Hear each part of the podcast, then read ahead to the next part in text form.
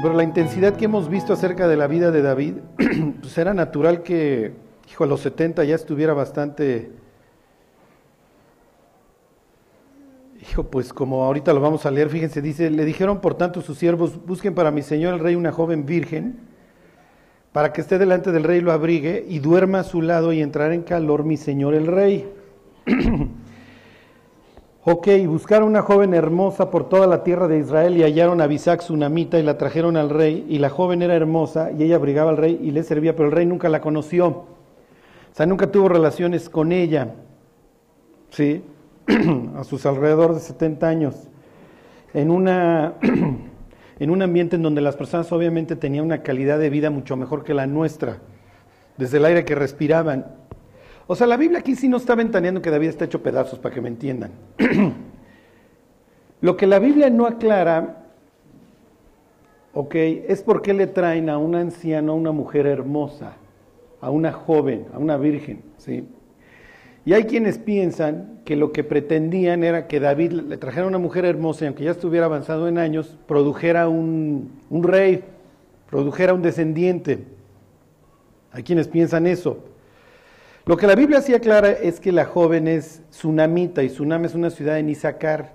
Isaacar es una ciudad, perdón, es una de las tribus del norte. ¿okay? ¿Se acuerdan que había división entre el sur y el norte? Entonces, obviamente, las personas que van y buscan a Isaac, pues tienen un propósito, obviamente, también político. Lo más probable es que hasta cierto punto es 100% político. Lo que están buscando es un heredero al trono. Porque dentro de los hijos de David que hasta ahora tiene, no haces uno. Y cuando nosotros pensamos en el descendiente, en el heredero que va a heredar, bueno, pues inmediatamente pensamos en Salomón, sí, pero ¿ustedes creen que las personas del palacio están pensando en Salomón? ¿Por qué no? Porque es hijo de la es hijo del amante. Sí. Bueno, pues ustedes saben, nuestros presidentes, etcétera, pues de repente tienen ahí sus deslices. Imagínense que nos pusieran de secretario de gobernación a un hijo del desliz. No lo harían, políticamente es incorrecto. Miren, vayan este, al Evangelio de Mateo, al capítulo 1.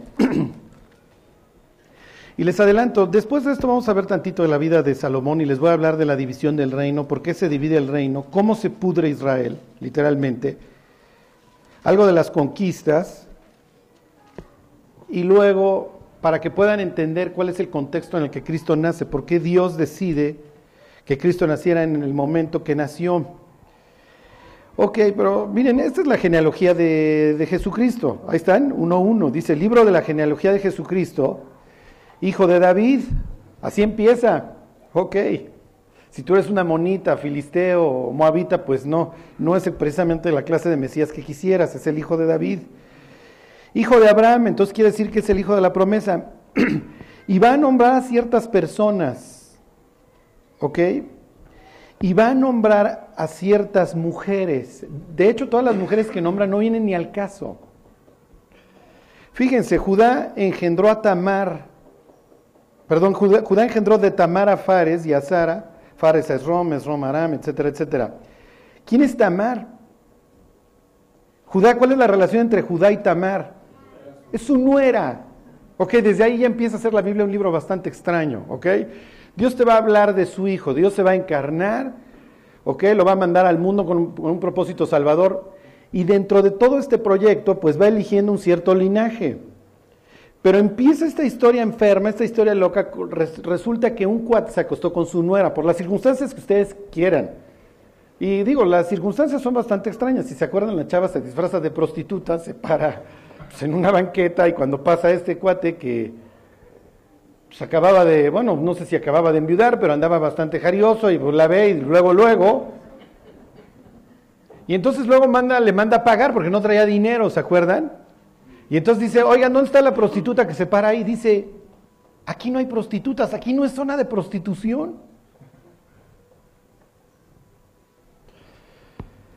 Ok, fíjense, Versículo 6. Eh,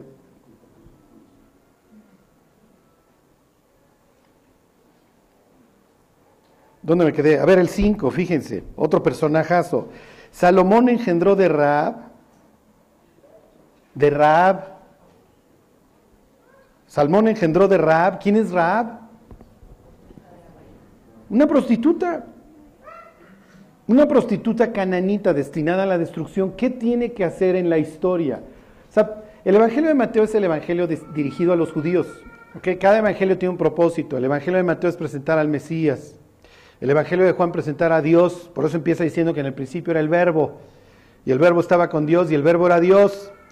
El Evangelio de Marcos es un Evangelio dirigido a nosotros, a los gentiles. Presenta al siervo de Dios, no trae genealogía, no trae nada porque ni la entenderíamos. Dile en cuenta en la oficina que lea el Evangelio de Mateo y pues, a los primeros párrafos ya lo aventó. Pues, ¿qué es esto? ¿Quién es Salmón? ¿Quién es Rab? ¿Quién es fulana? Y el Evangelio de Lucas presenta al rey. ok, el Evangelio de Mateo pues le va a presentar a los judíos al Mesías. Esto es bastante extraño. Ya tienes a un cuate que se acostó con la nuera, ya tienes a un cuate que se acostó con una prostituta cananita. Fíjense, esto sigue siendo bastante extraño. Versículo 6. Isaí engendró al rey David y el rey David engendró a Salomón, de la que fue mujer de Urías. Entonces ahí aparece Betsabé y todo el amaciato. Esto es bastante extraño. Ahora, si nosotros, si a nosotros nos hubieran encargado de escribir la Biblia, pues es muy probable que nos hubiéramos brincado estos nombres, ¿ok? Pues qué pena. Es natural, ahora sí regreses a Primera Reyes, que en el palacio nadie está pensando en Salomón. Dios está pensando en Salomón, ¿por qué? ¿Por qué les pregunto que si Dios está pensando en Salomón? Bueno, por favor echen a andar el hámster y ahorita me contestan. Ay, chale, pues es que es bien temprano. Ahorita agarramos calor. Ok. Bueno, obviamente pues esto de, de Abisac Tsunamita pues, pues no acaba funcionando. El propósito político seguramente sí funciona porque ahora hay una reina en el palacio que es de Isaacar. ¿Ok? Y aquí les pregunto, para que ustedes sigan viendo la historia de este hombre, ¿por qué no está Mical en la Cámara Real? ¿Por qué no está Abigail? ¿Se acuerdan? Todas estas esposas, acerca de ellas nos habla la Biblia y en su momento las vimos. ¿Se acuerdan? Mical, cuando veíamos a Rosso Salvaje, la historia de cómo David llega al Pedregal con el empresario y él es un donadie, él es, la hace de mensajero y cómo va ascendiendo. y entonces la Junior la hija del patrón le echa oclayo, ¿se acuerdan? Entonces Mical es una chava fresa que tiene sus ídolos y que lo descuelga y que luego se burla de él cuando baila, ¿se acuerdan? Y David la despacha en un, en un tono bastante agresivo. Bueno, ok, Mical no estaría ahí, pero su esposa, ¿se acuerdan de Ahinoam Yezreelita? Es su esposa, es la que anda con él cuando está de fugitivo. Y luego viene la tipaza, esta que no solamente dice la Biblia que es hermosa, sino que también es brillante, Abigail. ¿Por qué no está Abigail ahí? ¿Se dan cuenta? David, como lo hemos ido viendo a lo largo de su vida, David es un cuate que simple y sencillamente le cuesta trabajo establecer relaciones profundas. Y para cuando llegamos a la segunda de Samuel, al capítulo 3, tiene esposas y esposas y esposas. Y además esto funciona, no, no funciona porque de, no va a estar satisfecho jamás, la carne nunca va a estar satisfecha. Y cuando ve a la mujer ajena ahí bañándose frente a él, pues mándenla a traer. Y David va a morir hasta cierto punto, como lo vamos a ver ahorita, en una soledad espantosa. David son, tiene unos claroscuros horribles, como muchos de los personajes de los que habla la Biblia. Bueno, dice versículo 5, entonces Adonías, hijo de Agit, se reveló diciendo, yo reinaré, y se hizo de carros y gente de a caballo, y de cincuenta hombres que corriesen delante de él. ¿Le suena? Y, exactamente, ahorita lo leemos, es, una, es un copy-paste. Versículo 6, y su padre nunca le había entristecido en todos sus días con decirle, ¿por qué haces así? Además, para colmo, era de muy hermoso parecer y había nacido después de Absalón. O sea que su, su ejemplo de vida es su hermano mayor, Absalón. A ver, váyanse al 15.1 de segunda de Samuel. Y ahorita vamos a ver otra tragedia y los voy a volver a poner a pensar, ¿ok? En algo que la Biblia omite. Y cuando la Biblia hace omisiones y te deja ahí dudas de qué es lo que sucedió con fulano, qué sucedió con Mengano, tiene un propósito. Ahorita les pongo un ejemplo. Ahí está en segunda de Samuel 15.1. Aconteció después de esto que Absalón se hizo de carros y caballos misma cifra y 50 hombres que corriesen delante de él. Ahí tiene sus heraldos. Es igualito, es, ahora este es el menor, ¿ok? Pero este, se los enseño, váyanse al capítulo 3 de Segunda de Samuel. Ok. Segunda de Samuel, capítulo 3, versículo 2. Y les estoy intentando armar la historia, ¿eh? Ok. Dice 3.2. Y le nacieron hijos a David en Hebrón, es donde empezó a gobernar. Su primogénito fue Amnón, de Jinoam Jezreelita. En paz descanse, ya lo mató Absalón. ¿Ok? Cero iba uno. Su segundo, Kileab. Si ustedes buscan este nombre en el buscador, aparece una vez. No me acuerdo si una o dos veces. Ya, nunca se vuelve a mencionar el dos. Y es que imagínense ser hijo de David. O sea, esto es, ser como, es como ser hijo de Vicente Fernández, o vayan ustedes a saber, así del machazazazo. ¿Ok? Amnón, pues es hijo de tigre pintito, al grado que pues me vale, pues yo voy a violar a mi hermana, pues al fin está re guapa. Y Kiliab nunca aparece. Y la pregunta sería, ¿por qué? Y lo más probable que este cuate fue así el sándwich que dijo, hijo, yo no tengo vela en este entierro, y siempre se mantuvo al margen. Y ahora sí que brilla por su ausencia. Ok, el número tres, este es hijo de Abigail, ¿se acuerdan? El tercero, y piénsenlo, Abigail es una mujer brillante, igual y la misma Abigail lo cobijó y dijo, tú no vas a estar en este ajo, mi cuate, porque esta familia a la que llegamos, hijo. Ok, el tercero, Absalón, en paz descanse, ok, hijo de Maca, hija de Talmar, rey de Jesús. El cuarto, aquí está, Adonías, hijo de Águit. Este es el cuarto. Entonces, miren, Amnón está muerto, Kileab nunca va a figurar, Absalón está muerto. Entonces, ¿quién es el heredero natural al reino? Pues es precisamente Adonías. Entonces, ¿tiene culpa Adonías de haberse lanzado? Miren, la Biblia sí aclara, en este caso, que Dios nunca disciplinó, nunca le puso límites, ¿ok? A este tipo. Uy, uy, uy, uy. Hay que poner límites, hay que disciplinar. ¿Ok? Y no les quiero hacer todo un tratado de la disciplina ahorita, ¿ok? Pero sí les voy a decir algunas cosas. A ver, váyanse a la carta a los Hebreos, al capítulo 12. A Salomón le tocó vivir en el palacio y Salomón no es bruto, al contrario, es el tipo más brillante que ha existido sobre la tierra. Y Salomón dice que el que a su hijo ama desde temprano lo corrige y que el que aborrece a su hijo detiene el castigo y que si tú corriges a tu hijo te dará descanso. ¿Ok? Hebreos capítulo 12. Este es un tema que tienen que tocar con sabiduría. Imagínate que tú estás comiendo con unos cuates incrédulos y tu hijo se empieza a echar un berrinche y tú en ese instante lo agarras, le vas y le pones una tranquisa que se escucha por todo el restaurante y lo traes. Y aunque el niño ya tiene así súper bonita actitud, ¿qué van a pensar los otros cuates? ¿Sí? Si son sensatos van a decir, hijo, ¿cómo no hicimos nosotros lo mismo? Pero bueno, si son insensatos van a verte como un cavernícola. ¿Ok?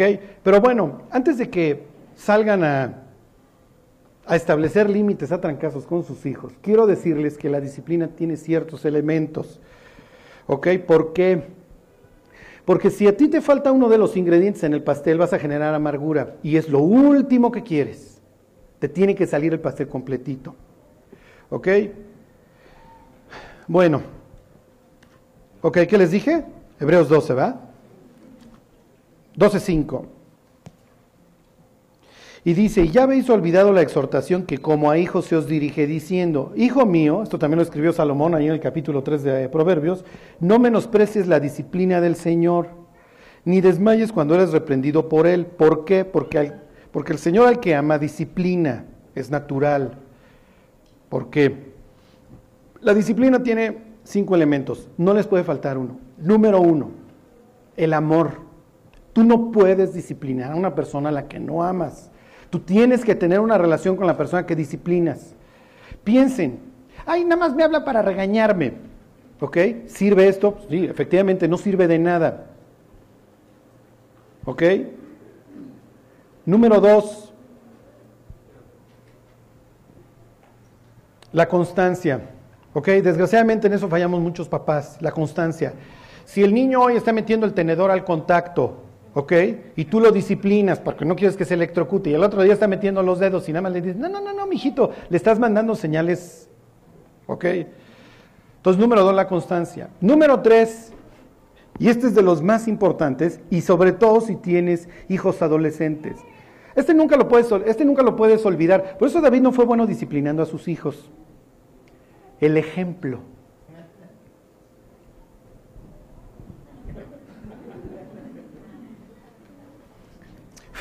Te he dicho que no fumes, te va a dar cáncer. ¿Y qué es lo que hace el joven? Pues obviamente se amarga. ¿Sí? ¿Por qué andas de novio a esta edad y el, y el papá anda viendo pornografía? Pues obviamente esto va a generar amargura. Es natural. No le podemos exigir a alguien que haga algo que nosotros no hacemos. ¿Por qué? Porque le mandamos el mensaje a nuestros hijos de que nosotros somos unos hipocritazas. Número cuatro, el propósito. Cuando tú disciplinas a una persona, tú tienes que tener un propósito. Dios lo hace con nosotros. La Biblia dice que la disciplina produce un fruto, ¿ok? O más bien produce dos, la paz y la justicia. La persona que tú disciplinas, o la persona que tú disciplinas lo haces con el propósito de que sea mejor, literalmente que la persona sea dueña de sí misma. Yo creo que todos queremos que nuestros hijos el día de mañana sean dueños de sí mismos, que no sean unos enfermos mentales peleándose en el periférico. ¿Ok? Que no sean unos cuates que en el fútbol los tienen que expulsar cada partido porque son insufribles, que son inestables en sus relaciones, que, tienen, que no se pueden comprometer, que se la viven tronando las materias. Esperamos tener hijos que el, día, que el día de mañana que estudien arquitectura o contabilidad, pues mañana tengo que entregar mis test de contabilidad, mañana tengo que entregar mi proyecto de arquitectura y se fleten. Es lo que esperamos. No queremos unos enfermos mentales, no queremos añadir más a lo que ya hay en el mundo. ¿Cómo se logra eso? Con la disciplina. Cuando tú disciplinas a un hijo, como dice Salomón, el que a su hijo ama, desde temprano lo corrige, o el que aborrece a su hijo detiene el castigo, el mensaje que le mandas es, pues, me interesa tu vida y me pudiera yo ahorrar esto, ¿ok? Y no les quiero decir que sea fácil, pero lo vamos a tener que hacer. Porque si no, sale, Adonías. ¿Ok? Y Adonías pues, tuvo otro ejemplo que fue Absalón. Absalón, si ustedes quieren, tenía el pretexto, digo mal, como lo vimos en su momento. O te amargas mi cuate o buscas a Dios y Absalón decidió amargarse. Y fíjense la... Y aquí es muy importante también, por favor, papás, para que tengan cuidado con, con lo que ven sus hijos.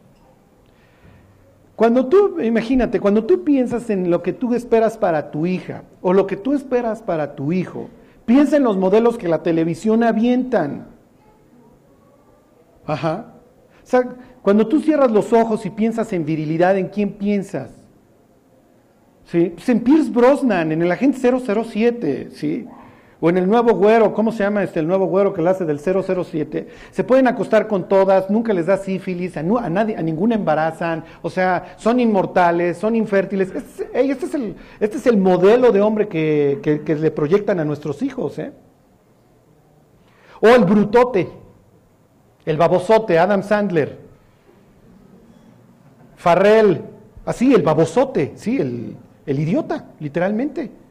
Eso es lo que nos presentan. O eres el alfa, eres el hombre alfa que con todas puede y a todas las quiere y todas suspiran por él. O eres el babosote, eres el Adam Sandler, eres el Farrell. Y en cuanto a las mujeres, pues lo mismo. Desgraciadamente el ejemplo con el que vivió Adonías pues fue su hermano tipazo que era carita igual que él y arrojado y lo que ustedes quieran. Y esa es exactamente pues, la copia que siguió. Y como David nunca le dijo, oye, mi cuate, no seas bruto, vas a acabar mal. Como David nunca se sentó como lo hizo Salomón con alguno de sus hijos y le dijo, hijo mío, si los pecadores te quisieran engañar, no consientas. Le dice Salomón a su hijo, mira, en vano se pondrá la red delante de toda ave.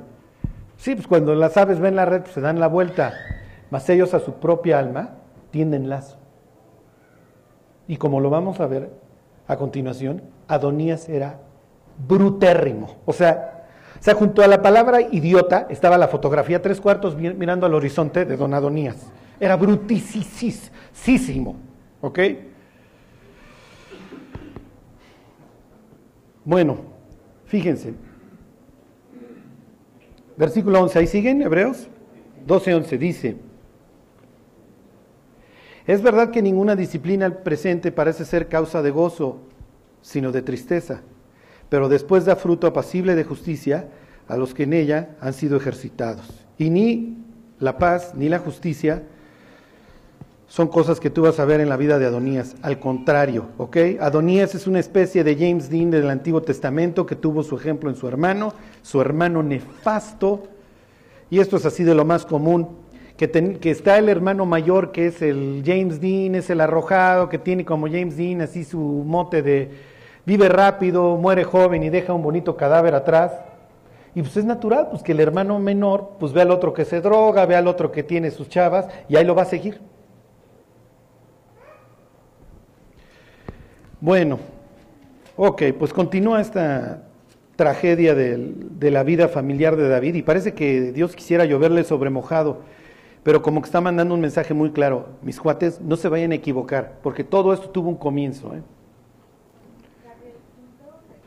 Bueno, no, el quinto, bueno, el quinto efectivamente es la consecuencia, ¿ok? En los niños chiquitos las nalgadas, en los adolescentes el celular, el iPad, Digo que hoy vivir sin celular, pues prácticamente dejas de existir, ¿no? Entonces los estás condenando a la inexistencia durante los días que les prives del celular.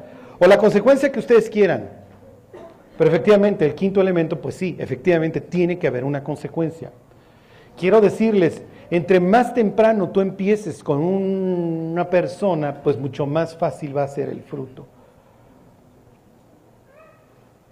Nunca vayan a disciplinar a sus hijos enojados. Porque no se trata de, ay, ya me hartaste. Se trata de que te amo y por eso yo quiero que tú tengas límites, para que tú sepas que dentro de este corral tú puedes hacer lo que se te pegue la gana. Afuera vas a empezar a tener muchísimos problemas, así que ándate por la derecha. Así andarás por tu camino confiadamente, le decía Salomón a su hijo, y tu pie no resbalará. Cuando nuestros hijos abandonen el nido, ¿qué es lo único que los va a cuidar? lo que nosotros hayamos hecho con ellos. Por eso dice el propio Salomón, empieza temprano, instruye al niño en su camino, y aun cuando fuere viejo, no se apartará de él. Bueno, pues aquí tienen la triste historia de otro de los hijos de David, que efectivamente, Charlie este también se muere, este también se muere, este también se va a morir. Dice la sabiduría en el libro de Proverbios, está hablando la sabiduría tal cual, Los que me aborrecen aman la muerte. Ok, versículo 7. Uy, este vuelve a aparecer para que vean que este aparece. Hasta el final de la historia va a aparecer este cuate.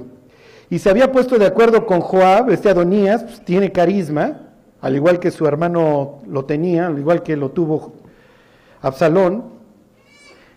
Y se había puesto de acuerdo con Joab, hijo de Sarbia, y con el sacerdote Abiatar, los cuales ayudaban a Adonías. Esto es increíble. ¿Por qué te montas en el tren de Adonías si tú sabes que es un don nadie?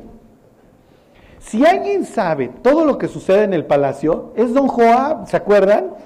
Es el cuate que anda moviendo los hilos siempre.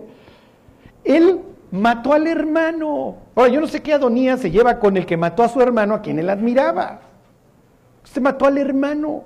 Y ahora Mismo caso, los 50 hombres de a caballo, el junior sote, las greñas largas, el bien parecido, y ahora sí se suma cuando, cuando la última vez acabó oponiéndose y matando al revolucionario, y ahora sí se suma.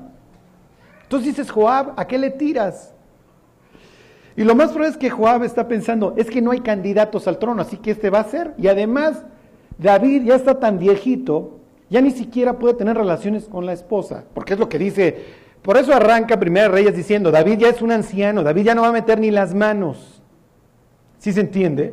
David ya es un hombre grande y en eso está pensando obviamente Joab, que seguramente estaba enterito. ¿eh? Número dos, está Abiatar.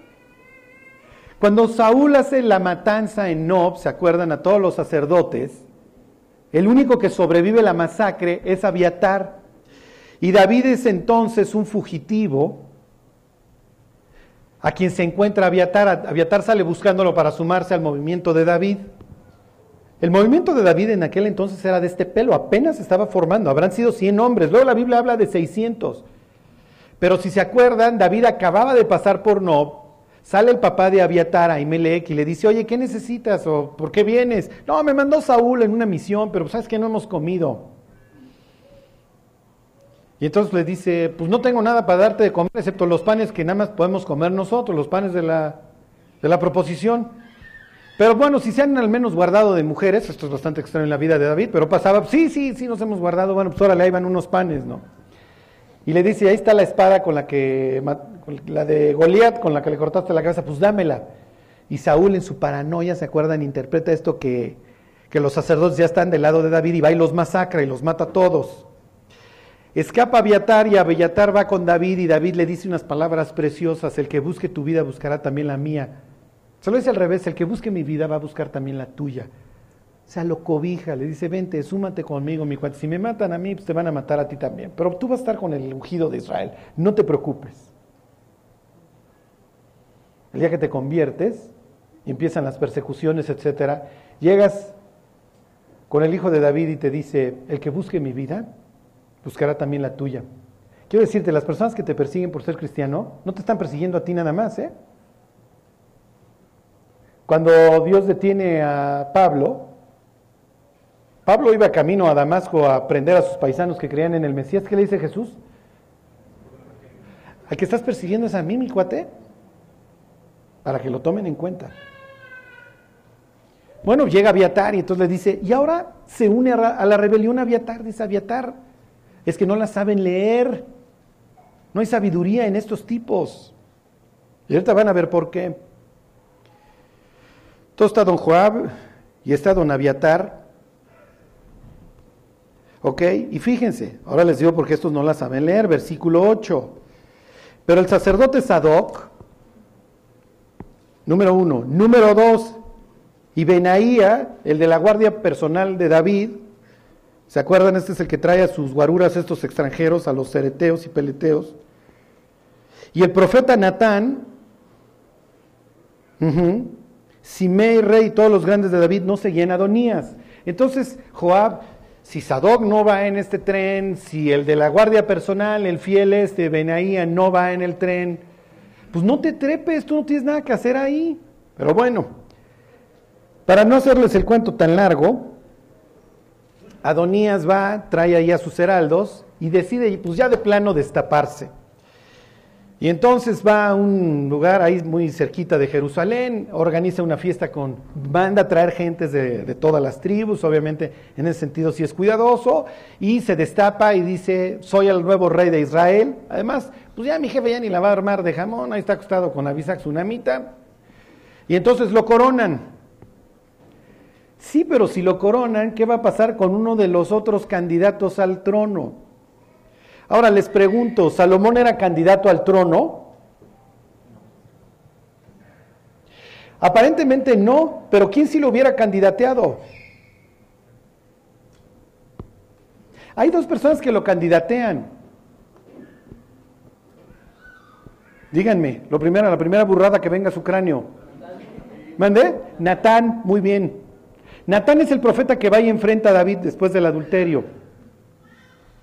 O sea que Natán es un tipo fiel, no, le da pena enfrentar a David. El otro sería Dios. Pero ¿de dónde sabe Natán que el candidato oficial, o bueno, no voy a decir oficial, más bien el celestial, es Salomón? ¿Ok?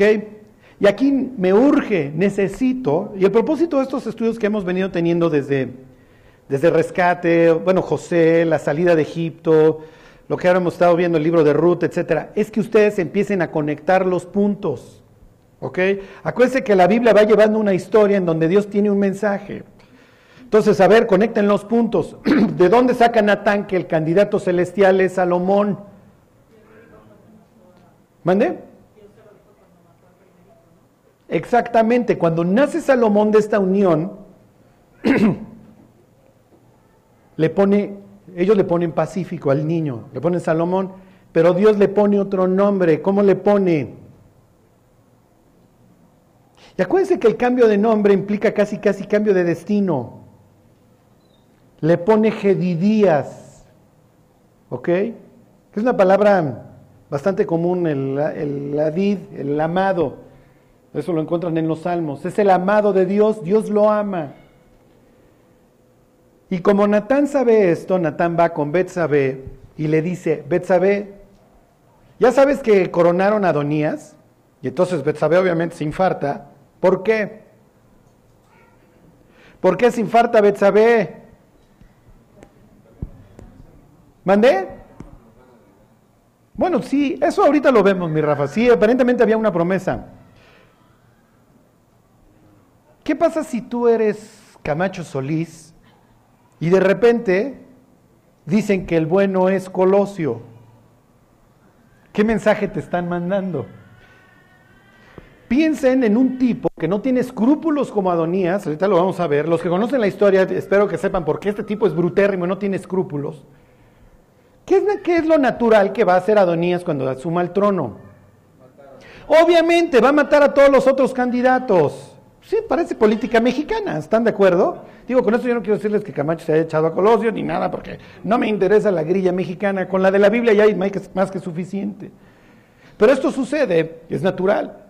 A los otros contendientes, pues obviamente se los, número uno, o los mataban o los invitaban a formar parte del reino para tenerlos ahí. ¿Ok? Es Don Corleone. Oye, Charlie, pero es que esto es como, sí, Don Corleone. No, así está la historia de bíblica. Todo el mundo, digo, para estos momentos ya exprime la Biblia y chorrea sangre en el palacio. Ya llevamos tres hijos muertos. Amnón, Absalón y el niño que nació del adulterio más una vida destruida como lo es la vida de Tamar. Ok, y entonces llega Natán y le dice a Betsabé, oye, ¿ya sabes que coronaron? Si esto prospera, te van a matar. A ti y a Salomón los van a matar. Y entonces le dice Betsabé, bueno, pues ¿qué hacemos? Y dice, mira, entra al cuarto de David y piensen en esta escena, por favor, esta escena sería así buenísima para ponerla en una película. Entra al cuarto de David, ya David ya está chochito ahí, ya está chocheando, y dile que si él ya sabe que Adonías reina y que lo nombraron rey. Ok. Bueno, y le dice Natán, cuando tú estés hablando con él, yo que es que venía pasando y me meto y refuerzo lo que tú le acabas de decir. Ok, fíjense, esto es así, escena de película. A Jimmy, a Joss, que les gustan las cámaras. ¿Qué close-up le haría en la cara de Betsabé cuando entra? Fíjense, 1.15. Entonces Betsabé entró a la cámara del rey. Y el rey ya era muy viejo. Y Abisac Tsunamita le servía. O sea, piensen en que ella está ahí preparando en la cámara real. Ahí está una chava guapérrima. Ahí está el otro viejito acostado en cama. Y esta chava entra a un lugar que para ella es conocido Entra al cuarto en donde ella tuvo a bien destruir su vida. Entra a la cámara real. ¿Se imaginan las emociones que esto le evoca? Y ella no es la que le está haciendo la comida a David. Es una chavilla.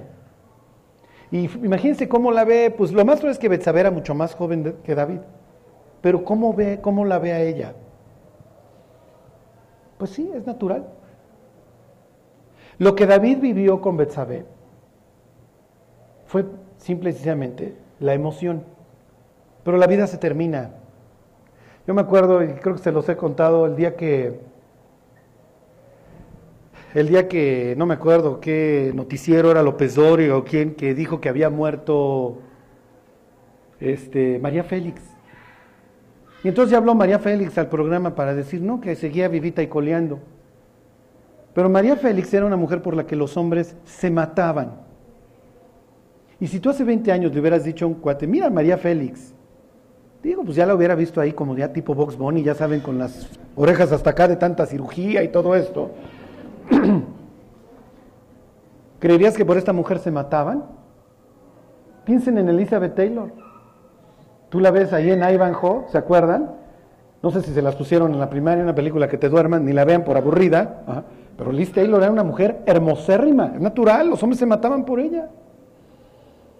Y luego la ves en las entregas de los Óscares y dices, ya, mi chava, pasó el verano, pasó el otoño, así es la vida. Se los digo porque el diablo siempre te va a hacer pensar en el aquí y el ahora, y lo puedes tener, tenlo. disfruta hoy. No, no disfrutes hoy. No te sirve de nada. Estás cambiando un rato de placer por una vida de arrepentimiento. Piensen en Betsabé, ¿qué diablos hago aquí? En este sitio en donde una vez me sentí así, la wow, estoy con David. Lo más probable es que la Biblia se acuerdan, yo se los, se los dije, ahí imagínense ustedes lo que quieran, ¿por qué se está bañando desnuda esta chava? ¿Porque sabe que David no está? ¿O porque sabe que David está? Pero digo, ya bañarse en una azotea pues es bastante extraño, ¿no?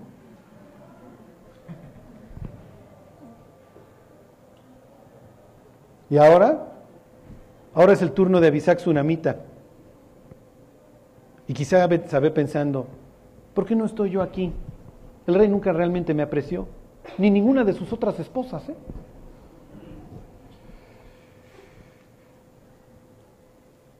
Y entonces dice versículo 16, y Betsabé se inclinó, hizo reverencia al rey, y el rey dijo, ¿qué tienes? Y aquí vienen unas palabras que otra vez la Biblia no aclara de dónde salieron. Versículo 17, y ella le respondió, Señor mío, tú juraste a tu sierva por Jehová tu Dios, diciendo, Salomón tu hijo reinará después de mí, y él se sentará en mi trono. He aquí ahora Adonías reina, y tú, mi señor, para variar, no sabes ni qué están haciendo tus hijos, y hasta ahora no lo sabes. O sea, otro cuate que da golpe de estado y tú ni enterado, ¿no? Fíjense cómo se le fue la vida de sus hijos a David. Amnón, Oye, fíjate que quiero que venga Tamar a darme de comer en mi cuarto. Ay, David, no seas bruto. Pues órale, sí, sí, oye, Tamar, ve. Oye, ¿no conoces a tus hijos, mi cuate? ¿No sabes qué puede pasar? No, no, no pasa nada. Absalón, oye, papá, quiero hacer una reunión con todos y porfa que venga Amnón. Oye, David, pues sí tienes dos centímetros de frente, tú sabes qué va a pasar. Tú sabes qué va a pasar con a media borrachera y efectivamente lo acaban matando. Un día le avisan a David, ¿qué crees? Tu hijito Absalón ya organizó una rebelión y ya es el nuevo rey de Israel y tú ni enterado. Lo que es que tus hijos no te importen. ¿Cuántas personas, como comentaba la otra vez un señor, dicen, mejor me compro el periódico, llego tarde o lo que sea para no llegar temprano a mi casa? y pasar tiempo con mis hijos porque ya no tengo energía o porque qué aburrido, por lo que tú quieras. El mejor regalo que tú le puedes dar a tus hijos es tiempo. Para variar, este cuate no sabe qué está sucediendo en su casa. Porque David siempre estuvo muy ocupado extendiendo el reino de los cielos, escribiendo los salmos, lo que ustedes quieran. David va a ser el modelo de rey, aunque ustedes no lo crean, ¿eh? Así se va a referir Dios a él. Dios va a comparar a los siguientes reyes de Israel contra David. Entonces imagínense, voy a comparar a todos los papás con David. No, pues vamos de super gane, olvídense, ya la hicimos muchachos. Esto como examen de campana con tres ya pasaste, ¿eh? O con dos, diría David. Es que hay unas que no escribieron. Ok. Uf, uf, uf, uf. Y además trae, trae tropa, fíjense, versículo 19 le dice, ha matado bueyes y animales gordos y muchas ovejas, y ha convidado a todos los hijos del rey, los hermanos fueron, al sacerdote Abiatar, o sea que tiene su parte espiritual, y a Joab, general del ejército, tiene su parte política, pero a Salomón, tu siervo, no lo ha convidado, claro que no, porque Efectivamente, Adonías será brutísimo, pero sí alcanza a ver que Salomón era el bueno por el nombre de Gedidías. Y dice, versículo 20, y aquí quiero hablarle a los indecisos, ¿eh? Quiero hablarle a todas esas personas que todavía no se definen. Fíjense, dice el versículo 20, entre tanto, Rey Señor mío, quiero hablarle a todas esas personas que sí, voy los domingos, pero yo no le digo a la gente que soy cristiano, no tengo ganas de leer la Biblia. Mi vida espiritual es prácticamente cero. ¿Qué va a suceder con tu vida? Quiero decirte que los ojos de Dios y los ojos de la iglesia están puestos sobre ti para ver a quién eliges que reine en tu vida, si tu carne putrefacta o a Dios. Dice, entre tanto, Rey Señor mío, los ojos de todo Israel están puestos en ti, para que les declares quién se ha de sentar en el trono de mi Señor el Rey después de él. O sea que ya deja de hacerte el tío Lolo. ¿Vas a poner a Cristo sobre el trono de tu vida? Te felicito. No lo vas a poner, hey, ve a un templo budista, no pierdas el tiempo. Esto es terrible, pero la idea es que al final de tu vida no te vayas a encontrar con un Dios que no te conoce. A veces dicen, oye, Charlie, fulanito, ¿será salvo o no será salvo? Bueno, pues ¿qué frutos hay en su vida? ¿Hay frutos o no hay frutos? Porque los ojos de Dios y de la iglesia están viendo a quién ponemos nosotros en el trono. Si vamos a poner a Dios ya para que gobierne o si la vamos a seguir manejando nosotros, nuestra vida. ¿Hasta cuándo claudicaréis entre dos pensamientos? Le dice Elías a Israel. Si Baal es Dios, vayan en pos de él. Si Jehová es Dios, entonces síganlo, entonces adórenlo. Como les he dicho antes, Dios tiene esta política de atáscate cerdo que hay lodo. Hey, digo, no lo dice tan feo, ¿sí? No nos dice cerdos, no nos dice tan feo. Eso nada más se los dice Charlie. Pero váyanse al capítulo 22 del Apocalipsis. Fíjense cómo termina la escritura. En aquel día muchos me dirán, Señor, Señor, no profetizamos en tu nombre y en tu nombre expulsamos demonios. Entonces yo les diré, apartados de mí, malditos, nunca os conocí. ¿Por qué? Porque el, conoce el que conoce a Dios, pues obviamente es transformado por Él. Cuando Jesús cuenta la parábola del sembrador, dice que los que oyeron la palabra y la recibieron dan fruto a 30, a 60 y a 100. La otra vez me preguntan, oye, ¿tú crees que fulana sea salva? Y le dije, mira, ella, ella daría fruto a 10, a 15, a 18 más o menos, ¿no? Lo mínimo que podemos dar en la historia que cuenta Jesús es de a 30 por uno. Pero hay frutos, pero hay frutos. No hay nada más alentador que ver a una persona dar frutos. Tengo ganas de leer la Biblia, tengo ganas de orar, ya no quiero ser como antes, quiero que Dios me cambie. Y cuando eso no pasa, Charlie, cuando eso no pasa, no pasa. Fíjense cómo termina la Biblia. Versículo 11, 22, 11. Dios está terminando su revelación, está hablando del futuro. Oye Dios, lo último que vayas a decir me imagino que tiene mucha importancia. Sí, sí, voy a terminar diciéndoles que voy a regresar mis cuates. Fíjense, 22.11. El que es injusto, sea injusto todavía. Y el que es inmundo, sea inmundo todavía. Si vas a chupar, ponte hasta el queque. No, yo nada más tomo tres o cuatro con, para andar con media estocada y ser un mal testimonio, nada más. No, pues mi cuate ya vomita, ya te popochas en los calzones, en serio. esta es la política de Dios, eh. Pero por cuanto no eres ni frío ni caliente, te vomitaré de mi boca. Y alguien acá dirá, no, pues entonces sí estoy bien, porque sí, sí estoy vomitando, mi Charlie.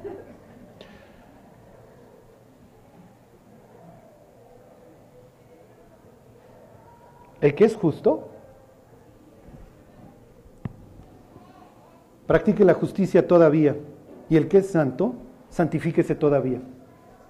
Si tú eres justo, y obviamente nadie lo es, pero si tú has aceptado a Cristo y eso nos imparte la justicia de Dios, mejora cada día, santifíquese todavía hasta el día que te mueras. No vamos a ser perfectos, digo, lo entendemos, pero tú tienes que tener este propósito de ser mejor que ayer. Tienes que tener este propósito de buscar cada vez más a Dios, que Dios gane terreno en tu vida. Lo que importa, y es de lo que habla el versículo 11, es de la trayectoria que llevas. Y no importa que des dos pasos para adelante y uno para atrás, uno para adelante y tres para atrás, lo único que importa es que te esfuerces. ¿Qué personaje de la Biblia es perfecto? Digo, pues ya vimos a don David. En serio, ninguno lo es. Dios no va a esperar perfección de nosotros, pero va a esperar disposición. Y ahí está el problema, que muchas veces sabemos que Dios nos va a cambiar, pero no estamos dispuestos a ello. Y entonces retenemos el pecado y como cual mula nos tiramos a medio eje vial. Y luego andamos pensando, fulano será salvo o no. Bueno, pues va los domingos. Bueno, pues también ir a Estados Unidos no te hace gringo. Ir a una iglesia cristiana no te hace cristiano. Lo que estamos intentando edificar aquí es una iglesia que ame a Dios, que lo busque, que tenga fervor, que tenga fuego. No estamos buscando a nadie perfecto. ¿eh? Empezando por el que les habla, digo, disto mucho, y qué bueno que ahorita mi esposa se salió porque hubiera hecho, ¡Oh! ¡Oh! si supieran. Por eso hay que saber cuándo hacer los comentarios. ¿ok?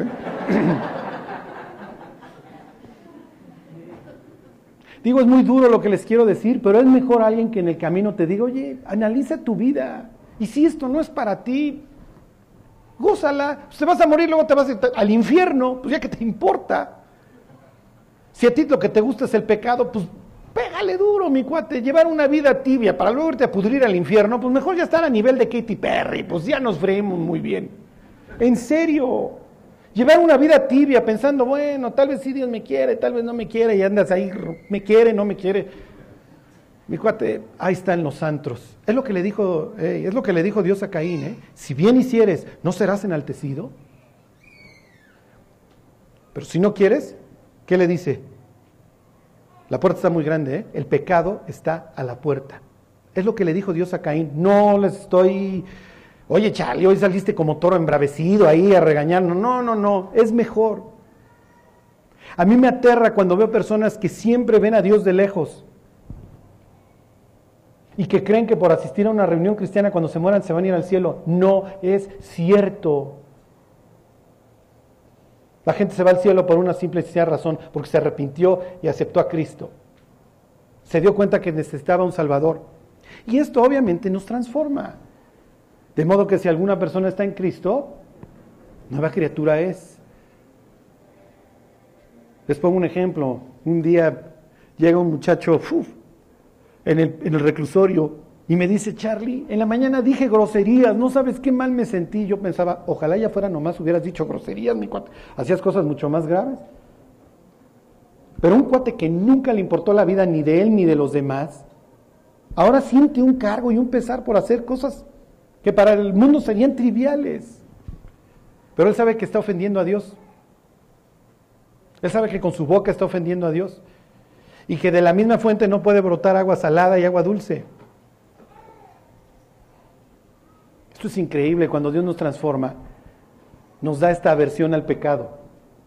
Por eso sufrimos, porque ya no lo queremos hacer, ya no queremos ser esclavos de nuestra putrefacción. Y se sufre feo. Piensen en David. Piensen en aquellos salmos que a ustedes los han alentado a lo largo de su vida. Y decir, ¿los escribió este tipo? Sí. Con todo, Dios va a ver en David un tipo que nunca lo dejó de amar. Que pues ya fue un mal padre. Sus hijos también tomaron malas decisiones y sus hijos tuvieron la opción de decir, este es el Dios de David, pero yo tengo que buscar también al mío. Yo tengo que establecer mi relación con este Dios, sí. Y si mi papá no me dio un buen testimonio, pues ya qué voy a hacer. La otra vez me decía una persona, Charlie, no sabes, estoy en media prueba, pero llegué a mi casa, me puse a leer el Salmo 37 y todo cambió. Otra vez predicaba un señor y decía que sus dos capítulos favoritos de la Biblia son Juan 3 para poder predicar la salvación y el Salmo 23 para acordarse de que alguien cuida de su vida. Piensa en la cantidad de gentes que David influyó para bien con, sus salmos y que todo el tiempo nos traen este aliento cuando nos está llevando el tren. El 35, el 40. Sí. David tiene todos estos clarioscuros. A ver, regrésame. Ahorita regreso a la historia de, de Adonías. Y pudiéramos poner la imagen de la cueva de este tipo fiel. ¿Con qué te quedas de esta historia? Cuando piensas en David, ¿te reflejas? ¿En tus errores? ¿En tus virtudes? Fíjense lo que le dijo Samuel al rey Saúl. A ver, regresense tantito a segunda de Samuel. Perdón, este, a primera de Samuel. Primera de Samuel 13-14, pero bueno, ya ni lo busquen. Se los leo.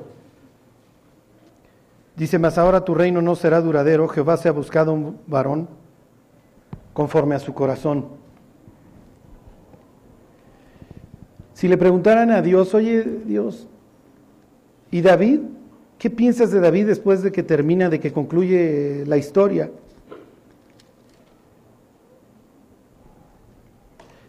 Fíjense, 15.4, Primera Reyes 15.4.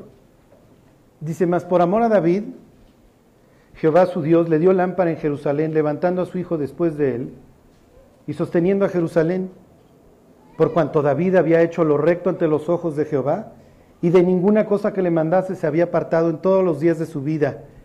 Y luego viene esta mancha que va a permear a muchísimos capítulos, salvo en lo tocante a Urias Eteo más adelante tú vas a leer que Asa, que Josafat, que Usías anduvieron en los caminos de David su padre. O fulano o mengano no anduvieron en los caminos de David su padre. David va a ser el modelo. En serio, ¿con qué se quedan?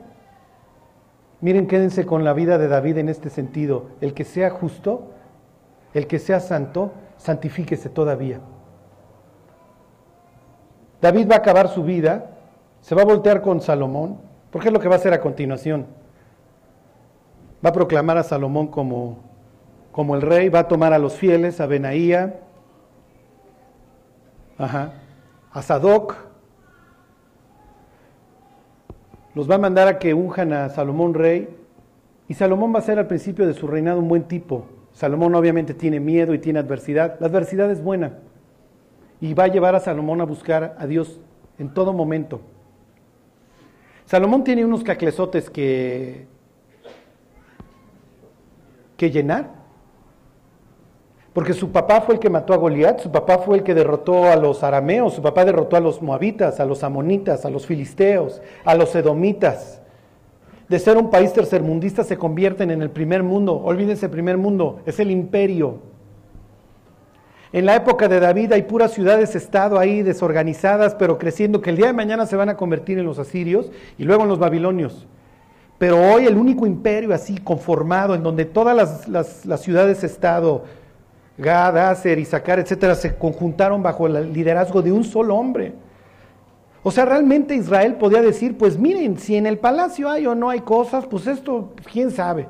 Pero la economía, la estabilidad social, la justicia están floreciendo en nuestro país. Somos el país modelo ahora. Esa es la herencia que le va a tocar llenar a Salomón. Tú tienes que sostener al país de la misma manera, Salomón. ¿Y qué es lo que está además esperando la gente? ¿Qué es lo que esperamos siempre en la nueva toma de posesión? Pues ojalá sea este, ¿no? Ojalá este sí nos saque de pobres. Y cuando llega el 2.0, cuando llega la versión supuestamente mejorada y aumentada de David, que es Salomón, pues es lo que está esperando el pueblo.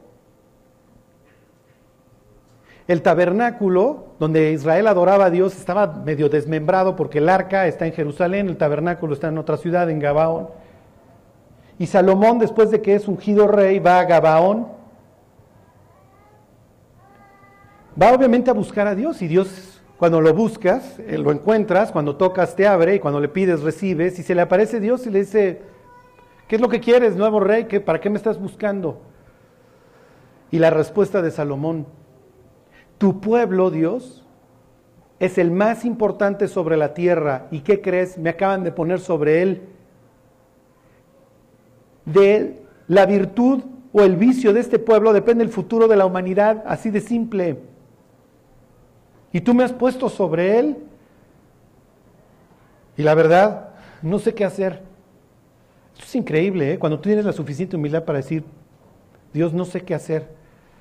Más adelante se van a encontrar ustedes al rey Josafat diciendo lo mismo, Señor, a ti volvemos nuestro rostro y no sabemos qué hacer. Cuando los iban a invadir, y es un problema que no sepas qué hacer como el rey, ¿eh? Porque la gente obviamente está buscando el rostro del rey para ver qué hacemos. Y le dice, tú le prometiste a mi papá que alguien iba a reinar en su lugar, tú le prometiste un linaje eterno. Ya estoy aquí, por favor, dame sabiduría para saber gobernar a tu pueblo. Mm. Y Dios alza las cejas y dice, pediste bien, Salomón, pediste bien. Porque cualquier otro, rodeado de tantos enemigos, que además están viendo la prosperidad económica, hubieran pedido venganza o victoria sobre sus enemigos. Cualquier otro en tu posición hubiera pedido dinero, para eso llegan a llenarse las bolsas. pero tú pediste bien. Y como me pediste esto para gobernar bien a mi pueblo, como te interesa ser el nuevo pastor de Israel, te voy a dar sabiduría como la anchura del mar, y nunca antes de ti, ni después de ti se va a levantar o se habrá levantado alguien con tu sabiduría. Y como no me pediste las otras dos cosas, sino que lo que te interesa es el bienestar de mi pueblo, te voy a hacer el hombre más rico sobre la tierra. Y te voy a traer paz de todos tus enemigos todos los días de tu vida. Pediste bien, Salomón. Y Salomón regresa y lo primero que se enfrenta es a las dos prostitutas. Es mi hijo, no es mi hijo. Piensen en la escena. Pásenme la espada. Y la señora, no, no, no, es de ella, es de ella, en serio, déjaselo. Denle el niño a ella, ella es la mamá. Y dice la Biblia que desde aquel día todo Israel temió a Salomón, porque se habían dado cuenta de la sabiduría que Dios le había dado y dijeron, efectivamente es la versión 2.0 de David, él va a ser distinto. ¿Fue distinto? Dios le promete, yo te voy a dar paz alrededor, no te preocupes. Y no la soportó. Y entonces le mandaba embajadores, el rey Moabita, y le decía, oye, ¿te quieres casar con mi hija? Pues yo no puedo casarme con tu hija, mi cuate, porque pues, la Biblia dice, Éxodo 34, que yo no me puedo casar con extranjeras. Pero, hijo, no se me vaya a ofender este cuate y mejor hago un tratado de paz. Bueno, me caso con ella. Y la hija de Faraón, y la hija de los amonitas, y la hija de los edomitas. Y este cuate a todas, con todas anda y con todas se casa. ¿Por qué? Oye, Charlie, pues le gustaban las chicas. Seguramente le gustaban las mujeres. Digo, eso, digo, un tipo que tuvo mil mujeres. Digo, nos queda claro que le gustaban las mujeres. Pero ¿por qué se tiene que casar con extranjeras? ¿Por qué anda haciendo puros tratados de paz a su alrededor? ¿Y por qué anda haciendo tratados de paz alrededor? Porque no confía en Dios. Porque no cree que Dios pueda cumplir sus promesas. ¿Lo creemos? En serio, cuando lees la Biblia y ves que Dios tiene un proyecto para tu vida, que tu vida tiene sentido, que tu vida tiene un propósito, ¿lo crees? ¿Crees que Dios te alcanzó por alguna razón? ¿O eres un accidente cósmico? Ya Darwin te convenció de que eres un chimpancé cuya vida carece de cualquier propósito.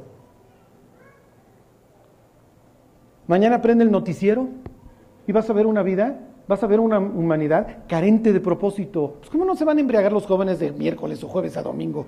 La neta, la otra opción es llevártela sobrio. ¿Y quién lo haría, en serio? ¿Para qué vivir?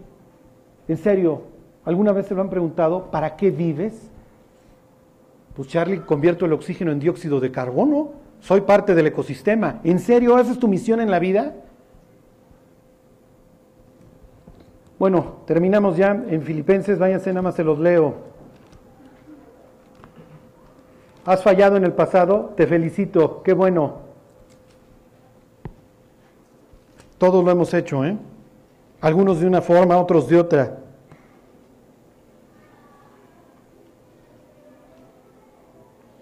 Dos doce, perdón, tres doce.